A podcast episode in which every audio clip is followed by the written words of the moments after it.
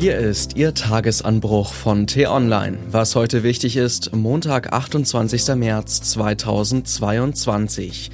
Große Siege waren für die SPD in den vergangenen Jahrzehnten selten. Doch am gestrigen Wahlabend schaute man in glückliche Gesichter bei den Genossen.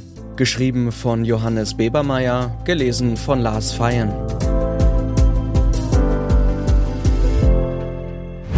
Das Comeback der SPD Klar, die Malu Dreyers dieser Republik haben immer zuverlässig ihre Erfolge in den üblichen Bundesländern eingefahren, aber diese Siege fühlten sich irgendwie immer eingepreist an, ohnehin geplant angesichts schwacher Herausforderer oder historischer SPD-Dominanz.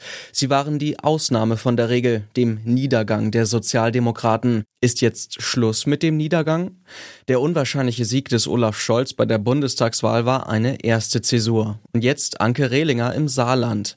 Es ist ein sensationeller Sieg, sagte SPD-Chef Lars Klingbeil am Sonntagabend im Willy Brandt-Haus. Und das, was wir bei der Bundestagswahl erlebt haben, das sei nicht einmalig gewesen. Die SPD gewinne auch danach noch Wahlen.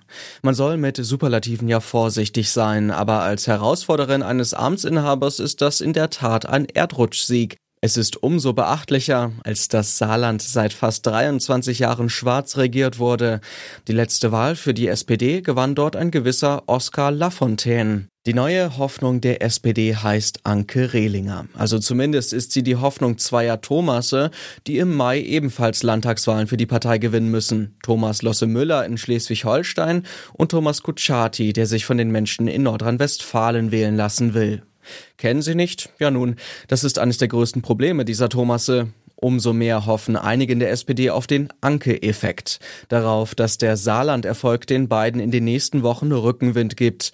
Immerhin hat Anke Rehlinger für sie schon eine wichtige Serie gestoppt. Vor Sonntagabend war nämlich seit fünf Jahren und 13 Landtagswahlen kein einziger Landeschef mehr abgewählt worden. Die letzte Amtsinhaberin, die eine Landtagswahl verlor, regierte ausgerechnet in Nordrhein-Westfalen. Hannelore Kraft hieß die und ihr Justizminister hieß sieben Jahre lang Thomas Kutschaty. Er ist also bei weitem kein Neuling in der Landespolitik. Allerdings ist das Amt des Justizministers eines, in dem für gewöhnlich nicht die knalligsten Schlagzeilen abfallen. Oder wissen Sie, wie der Justizminister Ihres Bundeslandes heißt? Und damit hat es Thomas Kutschaty wohl ein wenig schwieriger als Anke Rehlinger. Die regiert zwar ähnlich lange als Ministerin, aber eben zunächst als Umweltministerin und dann als Vizeministerpräsidentin und Superministerin für Wirtschaft, Arbeit, Energie und Verkehr was ihr deutlich mehr Öffentlichkeit verschafft hat. Thomas Kutschaty bekommt es in Nordrhein-Westfalen mit Hendrik Wüst zu tun, der den Job des Düsseldorfer Regierungschefs erst kürzlich vom glücklosen Kanzlerkandidaten Armin Laschet übernommen hat. Etwas frischen Wind hat die CDU in NRW also selbst zu bieten. Noch komplizierter ist die Lage in Schleswig-Holstein. Thomas Losse Müller ist zwar ein anerkannter Fachmann und Machtmaschinist, er war für die Deutsche Bank in London, für die Weltbank in Washington und als Staatssekretär und Chef der Staatskanzlei in den Tiefen der Landespolitik. Nur weiß das selbst in Schleswig-Holstein kaum jemand. Den beliebten Amtsinhaber Daniel Günther von der CDU hätten in einer Umfrage zuletzt 65 Prozent direkt gewählt, wenn das gehen würde. Losse Müller nur verschwindend geringe 5 Prozent. Zu allem sozialdemokratischen Unglück liegt die CDU anders als im Saarland vor der Wahl in Nordrhein-Westfalen und Schleswig-Holstein vorne. Das verringert die Gefahr, dass sich Hendrik Wüst oder Daniel Günther bald wie der verzweifelte Tobias Hans im Saarland vor eine Tankstelle stellen und zweifelhafte Dinge in ihr Handy erzählen müssen. Aber wer weiß, bis zum Mai ist noch genügend Zeit, unruhig zu werden. Und vielleicht bringt er ja wirklich was, der Anke-Effekt. Was heute wichtig ist.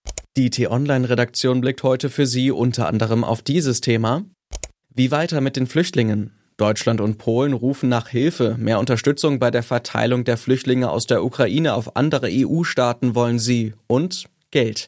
Ob es dazu kommt, das wird sich heute beim Treffen der EU-Innenminister in Brüssel zeigen. Diese und weitere Nachrichten, Analysen, Interviews und Kolumnen gibt's den ganzen Tag auf t-online.de.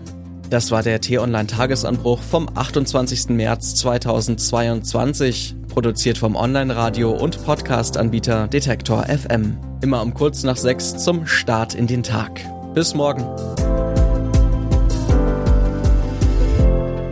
Ich wünsche Ihnen einen frohen Tag.